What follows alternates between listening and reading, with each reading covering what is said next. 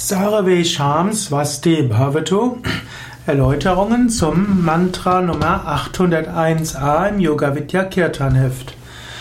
Sarve Sham Swasti Bhavatu sind zwei Strophen, die Teil der Friedensgebete ausmachen, 800, 801a.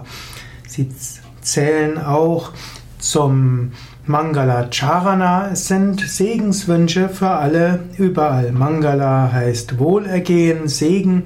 Charana ist Spruch, Ausspruch. Sind also die Save Sham Mantras sind auch Mangala Charana.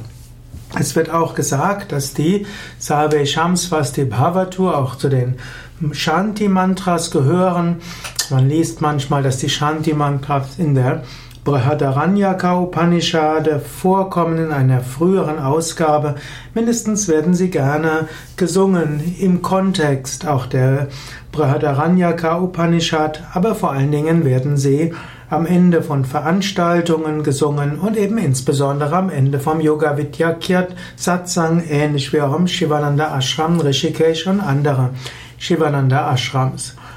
Savesham Swasti Bhavatu sind also Mantras, die Wohlergehen für alle anrufen. Die erste Strophe der zweiten, der zwei Strophen sind Savesham Swasti Bhavatu. Savesham für alle, Bhavatu möge sein, Swasti Wohlergehen. Für alle möge sein Shanti, Frieden. Für alle möge sein Purna, Erfüllung. Für alle möge sein Mangala, alles Segensreiche, alles Glückhafte, jede Form von Wohlergehen. Sarve Bhavantu Sukhina.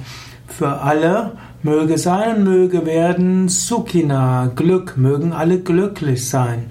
Save Santuniramayaha.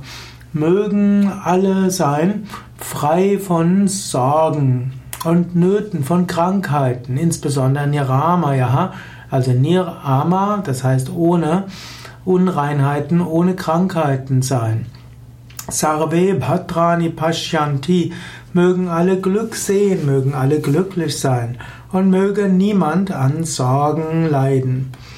Diese positiven Gedanken sagen wir immer am Ende des Satsangs und wir können sie von ganzem Herzen sagen. Du kannst dabei an einen konkreten Menschen denken, aber du kannst auch an alle denken.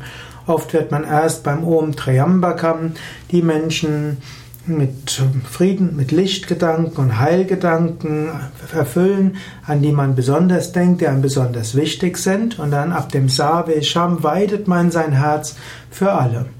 Das ist auch eine gute Vorgehensweise.